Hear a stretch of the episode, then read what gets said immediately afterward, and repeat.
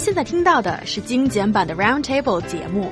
想收听并下载一小时完整节目，请关注我们的微信公众账号 EZFM Roundtable，然后发送关键词“完整版”获取下载方式，或者直接下载轻松调频 App。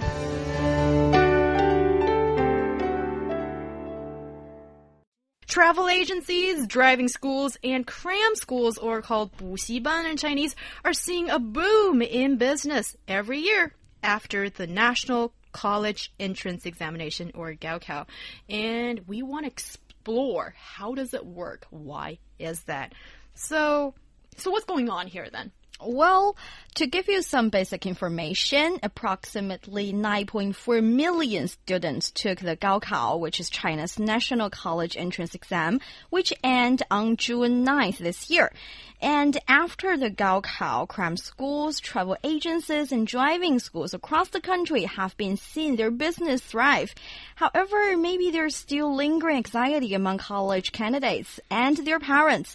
Well, I personally understand the travel agencies and driving schools boosting, but maybe when it comes to cram schools, after reading our research, you can understand that it is because people are not satisfied with their score or about their their uh, the the university they're about to enter. So they decided to do another year to repeat their last year in high school in the hope of making another attempt for a spot at a prestigious university. You know, sorry guys, I got a little thing in my throat, but uh, you know, so cram schools. I, I I'm actually with you, Niu Honglin, about how I don't really like, especially the fact of how expensive they are, but. Uh, uh, that they are basically gearing you up for a second go at the Gaokao, you know. But I understand there's a lot riding on the Gaokao, especially you know, like with uh, students and how they feel it judges their future. So, but but something to keep in mind is even in the U.S., this stuff happens more so with tests uh, like the GED or um, the GRE, uh, and then also the uh, if you're a medical student, the uh, the MCAT. the MCAT. Yes, my sister actually did take a course that was actually kind of like a cram school for the MCAT because her first time around it really caught her unexpected. So I understand this. Um, people just want to get into those very selective schools and you know these these cram schools do have a history, guys. They've been around for two decades, and recently they're sh- they're showing numbers that have boosted these entrance exams or uh, people getting into colleges they want by fifty percent. So they are giving certain results, but at the same time, guys, you got to be willing to fork out seventy thousand yuan, or that's eleven thousand uh, dollars a year. Now that's kind of the the cheaper accommodation but uh, it can also get as expensive as 300,000 yuan a year. So by no means is it an easy decision to make. Oh, it sounds pretty hard, and only 50% of these people actually manage to get to the university that is their dream. It's a gamble. It's a gamble. Yeah, it is. And it's one year of your precious youth. You Yes, want to yes. dedicate it to this? And for you who doesn't know, that students actually may end up enrolling in either a basic, improvement, or excellent, excellent class based on their previous scores from this year's college entrance exam. So that is to say, you pay a lot of money, but maybe you won't end up in the uh, ideal classes in these cram schools. And if you want a one-on-one courses, like Ryan has just said, it will the higher fee will up to some three hundred thousand yuan a year, which is kind of a lot. Yeah. Yeah, it sounds like people are really willing to invest so much time and energy just to have a second shot or a better shot at this. Look, look at the like how much importance is put on this test. Of course, some people are seeing this as their second try to really nail this test, and not just that, but you don't have anything else in your way. Just a year dedicated to study for this test. So i understand the mindset. People have a very high standard for themselves when it comes to the school they want to get into, and therefore these kind of cram schools exist. But at the same time.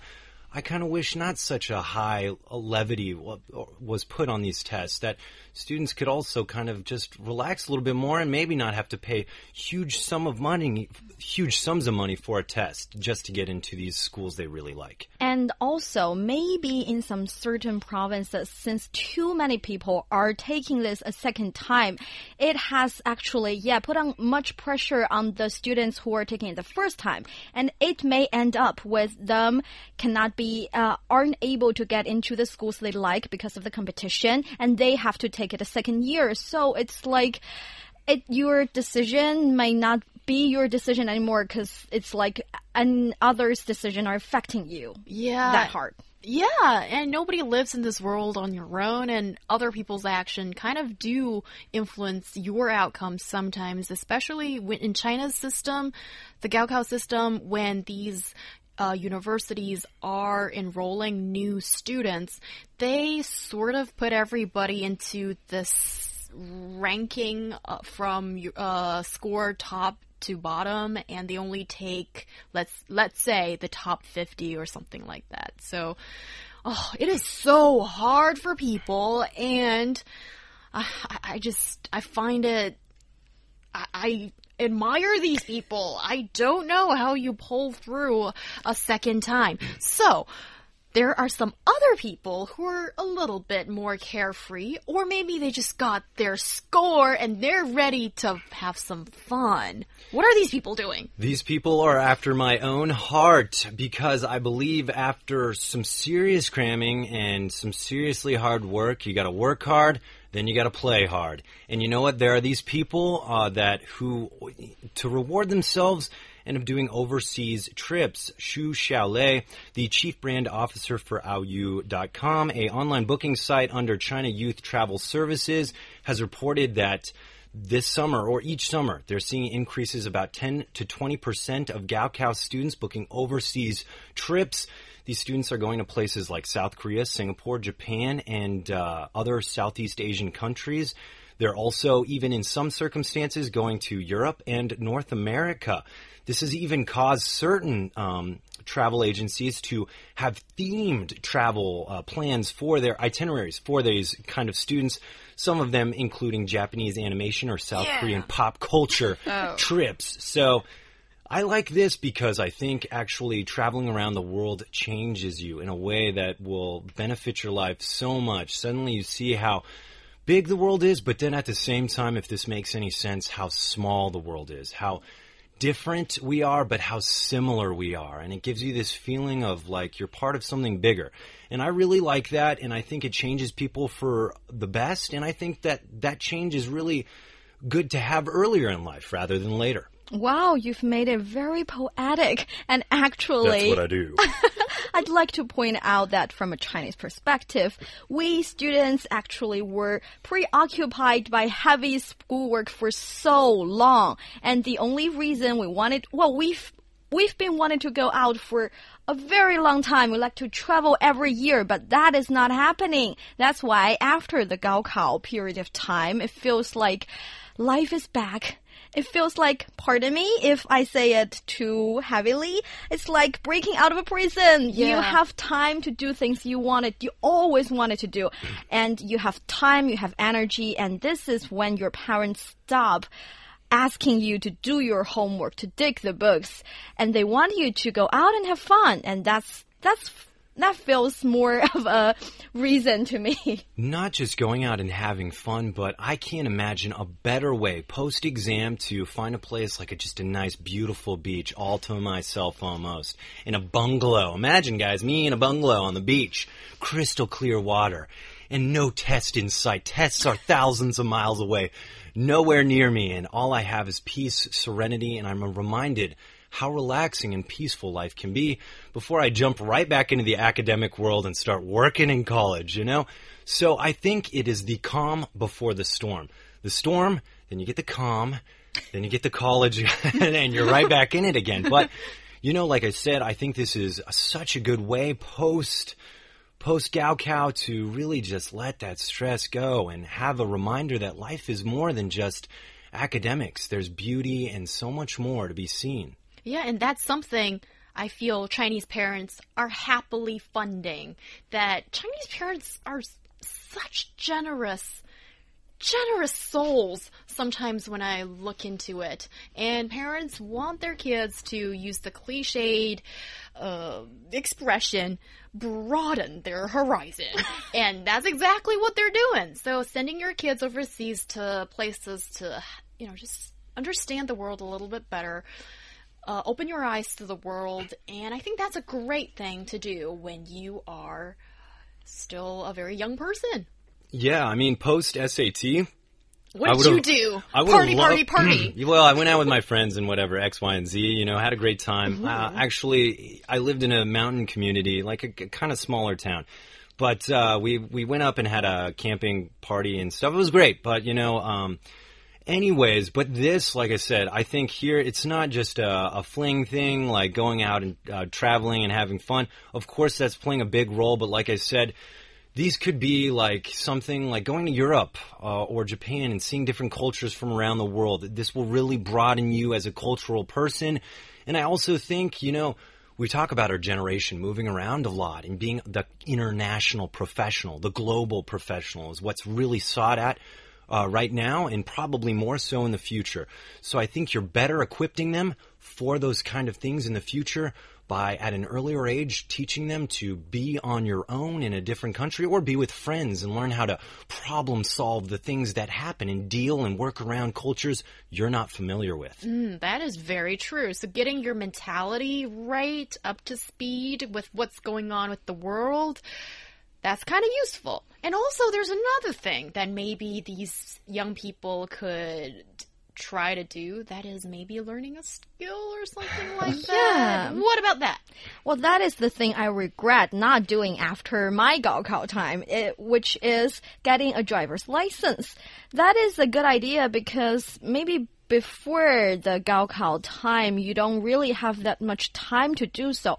That is why, according to some of managers in the uh, in some driving schools, that uh, the more than 100 students attracted by various fee reduction offers signed up for a course within a week of the exam, which means they are making plans to getting their driver's license. And um, maybe because they can, well, some some could get a driving license in as soon as 45 days, which may give them some more time to do other things like traveling a lot. I think there's actually a whole different side of this, um, and and that is that these students are getting fee reductions that come with them signing up for this Gaokao. So, like you said, I think it is kind of convenient the time period to take it because maybe before you leave home, you would like to have that uh, ID or that freedom of driving a car in case who knows when you will need it. But it's that time of life where you have this kind of break before you start school and things just get really hectic again. I see that, but at the same time, too, I think the reason why this is becoming such a big thing is because these businesses are capitalizing it by giving these fee reductions. I mean, now uh, in a, a, certain in Beijing's Haidian district, uh, groups of five or more are only needed to pay 3,400 yuan each, which is nearly a thousand yuan lower than the original price if they sign up the week before this test. Yeah. So it's it's capitalizing on it in my mind. Yeah, and it's very smart a business decision. As also, I've seen some of these plastic surgery clinics. They Ugh. have, I know, I don't really necessarily agree with what they're doing, but they have these promotional uh, packages that's targeted towards students as well. And this is the part that I don't like it very much as I think we're kind of borrowing it from South Korea. That is, after whatever graduation, could it be middle school, high school? I mean, that's really extreme, and also um, college. That it's being seen as sort of a gift from mommy and daddy to the young person to have plastic surgery mm-hmm. or some of the smaller surgeries that's not as invasive, but still it's not as prevalent, but we're seeing more and more report on this as well. This this does make me concerned and slightly angry actually because I do think like businesses do capitalize on this and it is a growing popularity or popular thing to do here in China because of South Korea's influence via dramas. But who wants to look eh, like everyone else? You know, your beauty you are beautiful the way you are. And the most intense beauty, the one that matters the most, guys, is the one that's on the inside. I don't know if you guys have heard our previous dating related topics that we've had on this show, but we frequently come to the conclusion that for long term relationships and good things in life, pretty faces aren't what gets you there. I mean, it's more on what's on the inside. And I personally believe anyone can be beautiful if they're healthy, if they do exercise, and they have good confidence in themselves. Yes, I think that's very well said. But if you don't have a pretty face or a pretty body, would you get Ryan's attention in the first place? I Oh. don't know. All right, all right. Let me put this this way. I respect everyone's um, decision. Yeah. If you really wanted to do it, just at least make sure it's a legitimate place that will not hamper your health. Make smart decision. Make sure your parents are involved in your decision and do your research. If you really, really have to do that to make yourself happy, just make sure it's safe. Yes, and I think regarding all of those different things that apparently uh, students do after Gaokao, put safety your priority. That's really important, and that will keep yourself and your parents happy.